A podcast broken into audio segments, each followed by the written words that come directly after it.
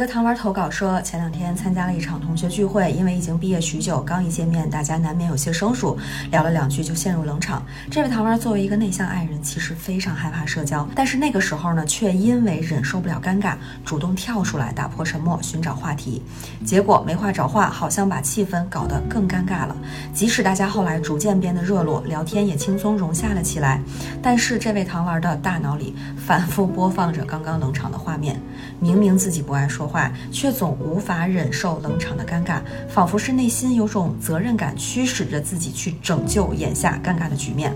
那么到底是什么造成了我们这种有些割裂的心态呢？Hello，新老糖们，大家好呀！我是以前喜欢救场，现在大家爱冷场多久冷场多久的店长王瑞，这里是安慰剂，用心理学罩着你。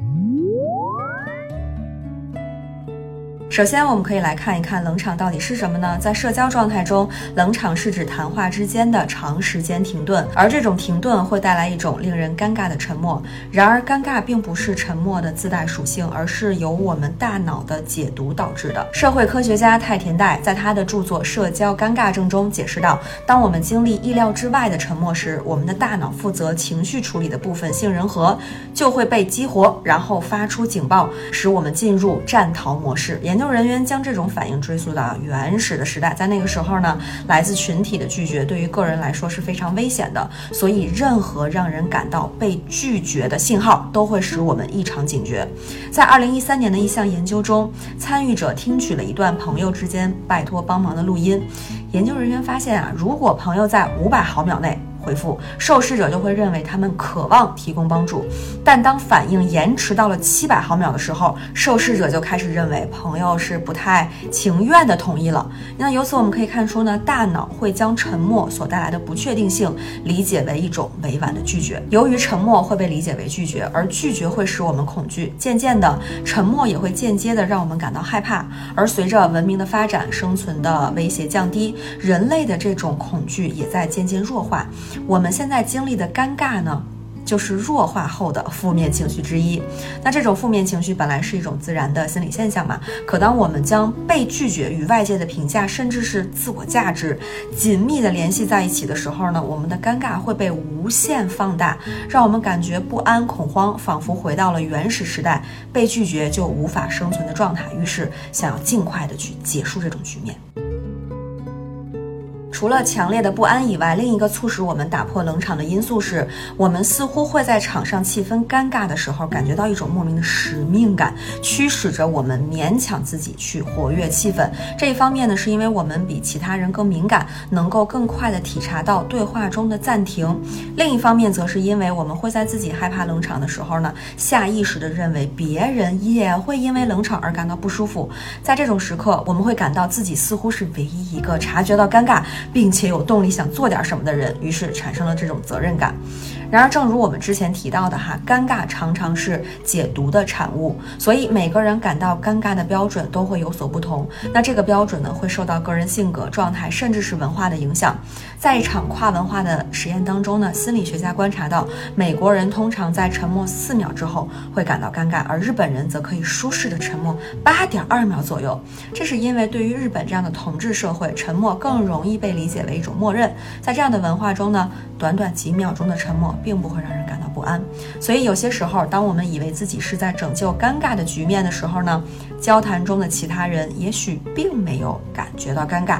当我们错误的预设其他人也和我们有一样的尴尬感受，那这种想法可能就会在不经意间通过我们的言行得到传达，从而激发出对方的共鸣和认同，让对方真的陷入他本来没有的尴尬情绪中。那这样的情绪会逐渐蔓延，最终导致双方都真实的体验到了尴尬。在了解了这种心态之后呢，我们可以尝试将这几个导致尴尬的因素逐一击破，破除以下几个迷思。我们会惊讶地发现自己竟然可以在尴尬的氛围里自如地待着。一个要破除的是责任感。在一段谈话中，我只需要为自己的状态负责。对于极度害怕冷场的我们来说呢，很多时候我们聊天时的关注点完全不在对话里，也不在自己身上，而是周围人的反应和场上的氛围里。一旦观察到氛围僵硬，我们也会陷入僵硬。那具体的表现包括，但不限于啊，头皮发麻、脚趾抓地、高度关注他人的反应、想象别人可能会因为自己做出的社交评价想要逃离这段对话等等等等。那为了避免这种注意力的跑偏呢，我们可以培养聆听自己身体的习惯，把对他人的关注适当的转移到自己身上。在聊天停顿的时候呢，不如趁这个机会询问自己内心的感受，是否感觉舒适、紧张、愉悦或者不安。那这种关注自身感受的习惯，帮助我们更好的认识自己，了解我们什么时候需要休息放松，什么时候需要表达自己的情感，或者我们也可以更多的把注意力放在对话上。在冷场的时候，不妨允许自己走神儿，想想在之前的对话里提到的事儿，也许就是灵光乍现，想到一些想要分享的话题。和着急着没话找话的生硬发问相比，真实的分享欲能够带来更自然的回应。就像天下没有不散的筵席，也没有一场对话能够永远持续。在某些社交场景中，冷场实际上蕴含了一种自然的结束信号。敏感如我们。正是有着察觉这种信号的天赋哈。当气氛稍微冷却的时候呢，或许就意味着我们已经把话题讨论的差不多啦，又或许是经过热烈的讨论后，双方都有些疲劳。那在这种时候，与其勉强继续，倒不如以愉悦和自然的态度，适时的结束本轮交谈。这样的行为会让对方感到我们的细致和关心，也会让交流变得更加轻松。结束一次对话，并不等同于终结一段关系，它仅仅是一个暂时的别离。那这种事时的结束呢，让我们能够在别离时保留一份期待，对方或许因此感到意犹未尽，期待着下一次的相遇，期待着与我们再次分享更多的感受和思想。好了，今天的视频到这里就结束啦，最后的纪念弹幕就来发，可以冷场吧。社交互动从来都不是一件容易的事儿，我们每个人都是独立而复杂的存在。大多数时候呢，我们没有办法读懂彼此的想法，也无法将自己的想法完美的表达出来。但也正因为如此，我们会感觉与人建立联系的机会更加弥足珍贵。也许一路上的一点笨拙就是联系的代价。不要担心这种笨拙会给人留下不好的印象，因为沟通原本就只是为了建立连接，而不是树立完美形象哦。如果大家觉得今天视频对大家有些帮助的话呢，别忘了一键三连。安慰剂的视频每周更新，我们下期见，